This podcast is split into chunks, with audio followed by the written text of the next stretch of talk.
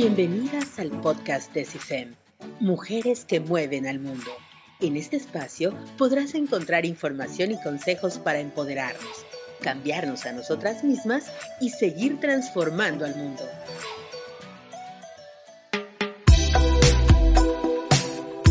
Hola, ¿cómo están? Qué gusto estar con ustedes nuevamente en este segundo episodio del podcast de CIFEM. Una padrísima iniciativa que está llevando a cabo la Earth and Life University en colaboración con CONACYT. Y es una iniciativa que está empoderando a muchas mujeres en estas épocas tan difíciles. Mi nombre es Audrey Arronis y es para mí un honor poder estar compartiendo esta información con ustedes por medio de este podcast. El tema de hoy es Rompamos los mitos de ser mujer. Hablaremos sobre los estereotipos y roles que nos suelen dar como mujeres, madres, hijas, hermanas, amigas, emprendedoras, en fin, roles que nos suelen dar como mujeres. Y es que las expectativas que la sociedad y hasta a veces nuestra propia familia nos imponen, nos hacen vivir estresadas, eh, con necesidad de sentir que quieres cubrir esas expectativas. Pero saben una cosa, es momento de desaprender. Es momento de darnos cuenta que nosotros tenemos libertad de elección, que podemos hacer lo que queramos y que la única opinión que debe importarnos es nuestra propia opinión, lo que sentimos, sentirnos libres. Sí, pero bueno, para empezar, ¿qué es un estereotipo? Pues un estereotipo es una imagen o una idea que es inmutable y que es algo que piensas una sociedad o un grupo social acerca de otro. Son atributos que se dan por un gran número de personas, es decir, generales sobre conducta, sobre cualidades, habilidades o a lo mejor hasta rasgos físicos. A mí siempre me gusta descomponer las palabras eh, de acuerdo a sus raíces porque nos dan mucha información. Si descomponemos la palabra e, estereotipo, podemos ver que sus raíces son griegas.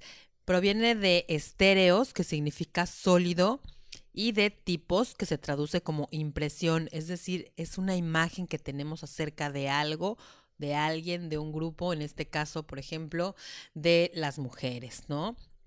Son ideas prejuicios que tenemos eh, acerca de, de, de, algo y estos prejuicios se han ido transmitiendo a través de la sociedad con el paso del tiempo, han ido cambiando, obviamente se van modificando tal y como se modifica nuestra sociedad conforme pasa el tiempo. Sin embargo, estas construcciones culturales, estas construcciones sociales, pasan, pasan en el tiempo, simplemente se van moldeando. Hoy en día podríamos decir que las mujeres somos sí, claramente mucho más libres que antes. Sin embargo, en nuestra sociedad siguen presentes muchas ideas que nos dividen, ¿no? Que hacen que muchas veces los hombres tengan mayores oportunidades y que además de todo nos limitan, nos limitan a nuestras posibilidades. Pensamos que, que, solamente podemos llegar hasta ciertos puntos, no nos permiten desarrollar algunas otras capacidades personales, culturales, sociales económicas, políticas, deportivas, emocionales, en fin, de todo tipo. Estos estereotipos nos limitan en esta sociedad. Estos estereotipos, estos roles de género siguen muy presentes, siguen muy presentes. Podemos encontrarlos en los medios de comunicación, en la publicidad de casi todos los productos, hasta en el lenguaje que utilizamos, ¿no? Por eso es que hoy en día se está llevando a cabo o se está presentando el lenguaje inclusivo en favor de las mujeres, que muchos grupos están en contra de ello, ¿no? Pero si nos, podemos, si nos ponemos a pensar, hasta en el lenguaje tenemos presentes estos estereotipos. En todo lo que leemos a diario, en la asignación de responsabilidades y obligaciones dentro de nuestra familia, bueno, hasta en el desarrollo de las relaciones afectivas. Entonces, estos estereotipos son definitivamente un elemento muy importante en nuestra sociedad nos van determinando inclusive nuestro futuro. Entonces, como sociedad y como mujeres sobre todo, es necesario que, que, desaprendamos, que empecemos a trabajar aún más para liberarnos de esas condiciones, de esas condicionantes sociales, de esas condicionantes de género, para ser personas más libres, para tener deseos independientes y entonces poder tener expectativas diferentes y no estar a expensas de lo que los demás quieran o piensen de nosotros. Es necesario desmontar estos estereotipos de género. Es una obligación hoy en día como sociedad. Y bueno, veamos los típicos estereotipos, recordemos los típicos estereotipos, algunos de ellos porque hay muchísimos. Por ejemplo, la mujer limpia y cuida a los niños y la casa y además trabaja, si es el caso, ¿no? Porque las mujeres deben de limpiar y cuidar a los niños. ¿Por qué? Los hombres también tienen la misma responsabilidad. Sin embargo, en nuestra sociedad, muchas veces esto sigue siendo así, ¿no? Las mujeres nos tenemos que encargar de los niños, tenemos que trabajar y tenemos que tener la casa limpia, si no, no eres una buena mujer, ¿no? Otro que también eh, se, escucha es que las mujeres emprendemos para poder estar con los hijos, porque entonces vamos a tener más tiempo libre. Entonces, esa es la razón por la cual emprendemos. O que pues entonces resulta que no podemos emprender por una necesidad creativa, no podemos emprender porque queremos ser dueñas de nuestro tiempo. No todo está ligado a eso y la sociedad a veces lo hace ver así. No todo gira alrededor de ser madre. Otro estereotipo es que las mujeres debemos ser madres, ¿no? Y se tacha o se discrimina a las mujeres que, que no quieren ser madres. Se les tacha de, de libertinas o de locas, ¿no? Pero ¿por qué? ¿Por qué? Otro estereotipo es que si eres bonita, puedes conseguir lo que tú quieras. Si eres bonita y tienes buen cuerpo, entonces puedes conseguir lo que tú quieras. Claro que no, esto no es cierto.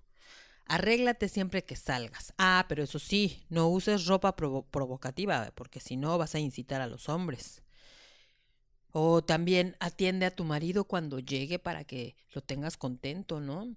Y en relación a esto, no sé si ya han visto por internet que anda por ahí una, una guía de la buena esposa que, que por ahí dicen que es del año 1953 y son 11 reglas que tenían en estos tiempos para mantener a tu marido feliz.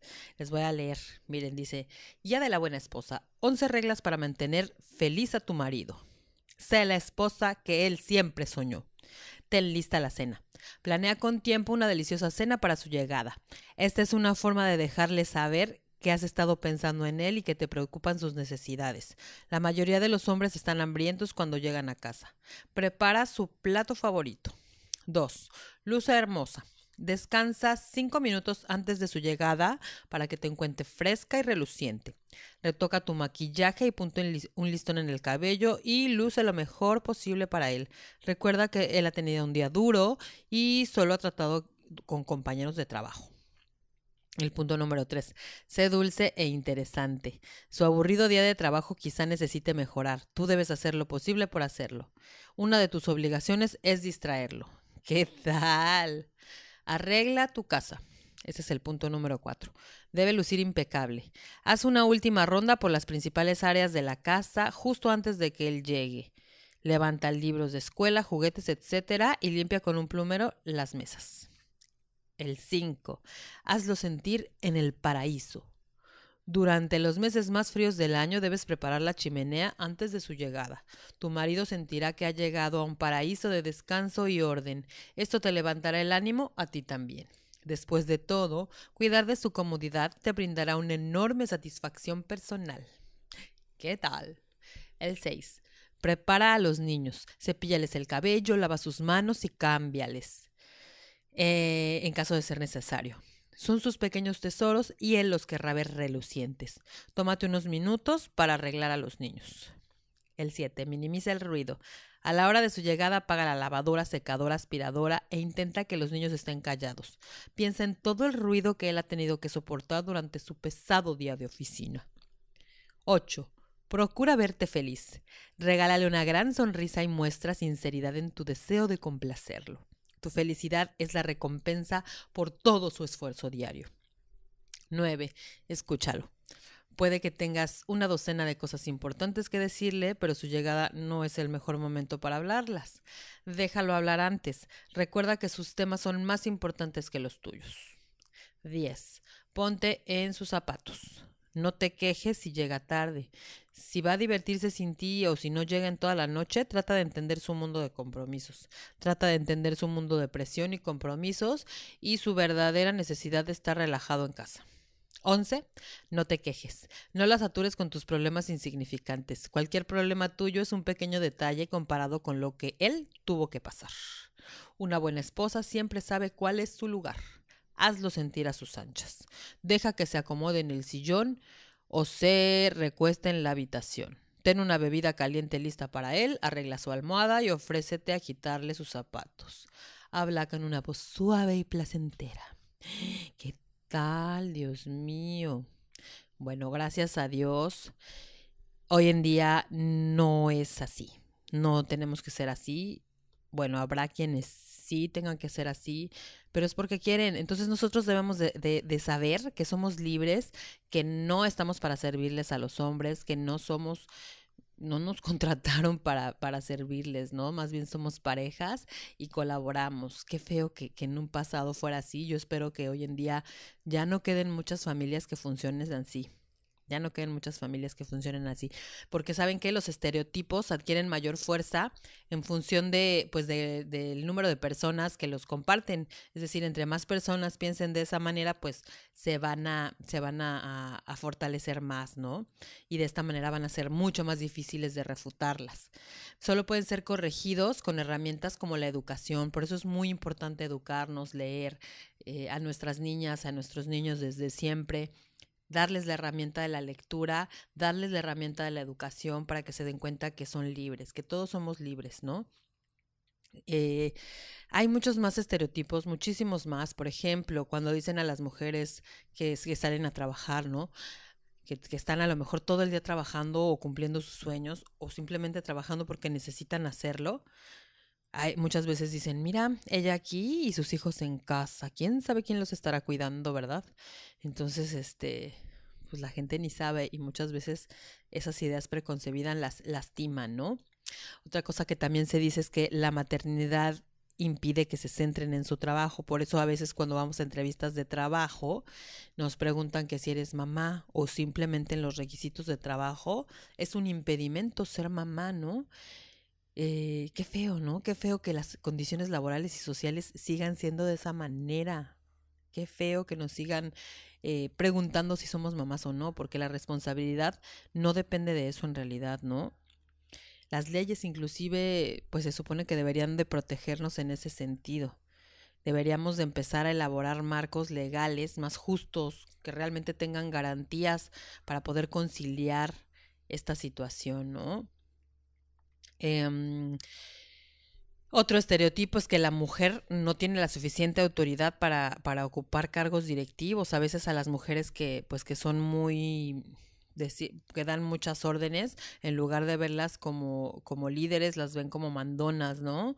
Las mujeres hemos demostrado o han demostrado siempre que tenemos las mismas capacidades que los hombres para dirigir, para ocupar cargos, para ocupar cargos altos.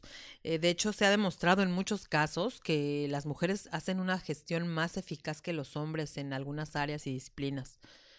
Eh, y, y aún así se nos siguen dando cargos más bajos que los hombres e inclusive sueldos más bajos que los hombres, ¿no?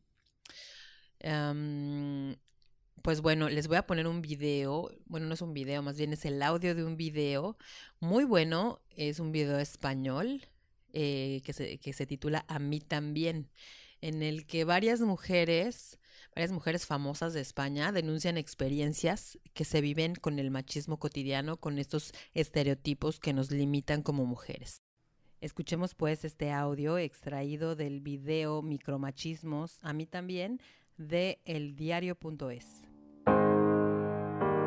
Pues cuando buscaba financiación para mi primera peli, iba con mis productores a las reuniones, en la que las, preguntas eran dirigidas a ellos. ¿no? Esto, bueno, la directora a lo mejor tiene algo que decir. Después de un debate en el Parlamento se hizo una crónica y a los hombres se hacía una crónica sobre el contenido de sus intervenciones y a otra diputada y a mí pues se hizo la crónica en función de la ropa que llevábamos. Si estamos en el estudio mezclando una canción eh, y yo le comento al, al, técnico o a quien sea, mira a Juan buscando su aprobación a lo que yo acabo de decir, pero si Juan dice al técnico que suba la pista de bajo, nadie me mira a mí para buscar mi aprobación.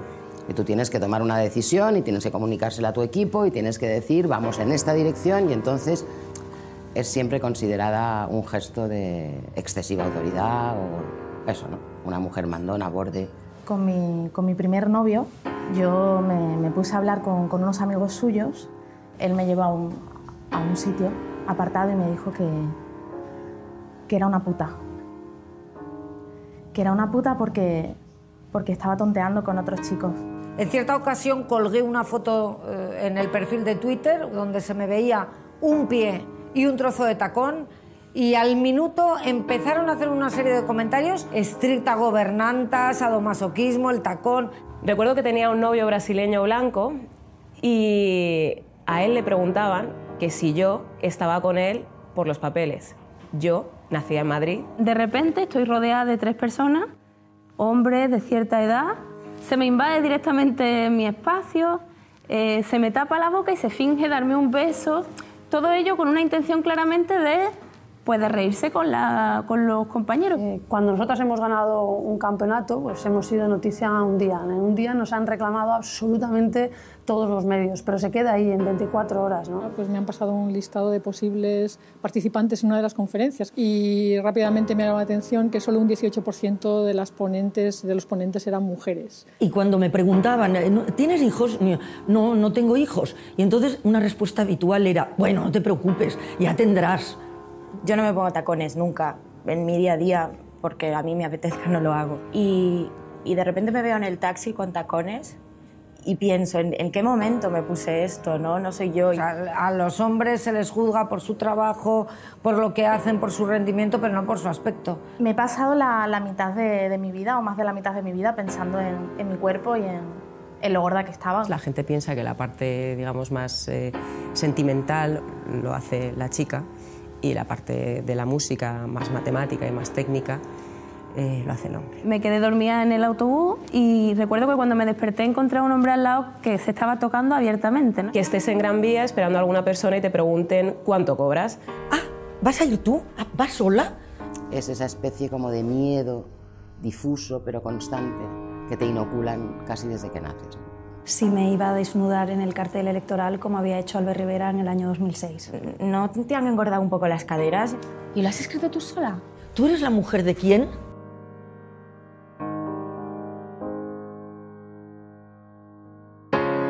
A mí también me han cambiado la equipación para parecer más femenina. A mí también me han hecho sentir mal con mi cuerpo. Por vestir como me da la gana. A mí también me han exigido más por ser una mujer. Me dicen barbaridades si no voy acompañada de un hombre. A mí también me han tomado menos en serio por ser una mujer. A mí también me han llamado mandona por hacer mi trabajo. Que dónde estaba mi jefe cuando la jefa era yo. A mí también me ha faltado el respeto por ser mujer, pero no me va a pasar nunca más. Que asumieran que yo no era una científica independiente y que trabajaba para un hombre. A mí también me han juzgado por haber decidido no tener hijos. A mí también. Definitivamente es momento de desaprender, de dejar de pensar que tenemos que cubrir las expectativas de los demás, de darnos cuenta de que somos libres y mientras no afectemos a los demás, mientras no hagamos daño a nadie, nosotros podemos hacer lo que queramos en este mundo. Mujeres de CIFEM, espero que todas hayan recordado algunas de estas cosas que, que hemos pasado en esta vida y que recordemos que siempre hemos salido a flote y que nada nos define. Lo único que te define es lo que tú piensas sobre ti misma. No cubras las expectativas de nadie más, únicamente cubre tus expectativas. Sé feliz. Yo me despido por el episodio del día de hoy. Espero que estos episodios de podcast eh, les estén sirviendo. La verdad es que se hacen con mucho cariño. La próxima semana tendremos una invitada eh, eh, con la cual vamos a estar hablando sobre amor propio. Qué importante es amarnos a nosotras mismas, aceptarnos, sobre todo darnos cuenta del valor que tenemos, darnos cuenta de que todas somos diferentes entre nosotras y por ese simple hecho somos grandiosas. Muchísimas gracias. Gracias por escuchar este podcast de CIFEM, Mujeres que Mueven al Mundo. No olvides seguir las redes sociales. Nos escuchamos la próxima semana. Yo soy Audrey Arronis. Por favor, también síganme en mis redes sociales, Audrey's Media. Hasta luego. CIFEM es una iniciativa creada por la Earth Life University con apoyo del Consejo Nacional de Ciencia y Tecnología para crear redes de mujeres para superar la crisis de COVID-19. Únete a la comunidad de Facebook CIFEM Mujeres que Mueven al Mundo.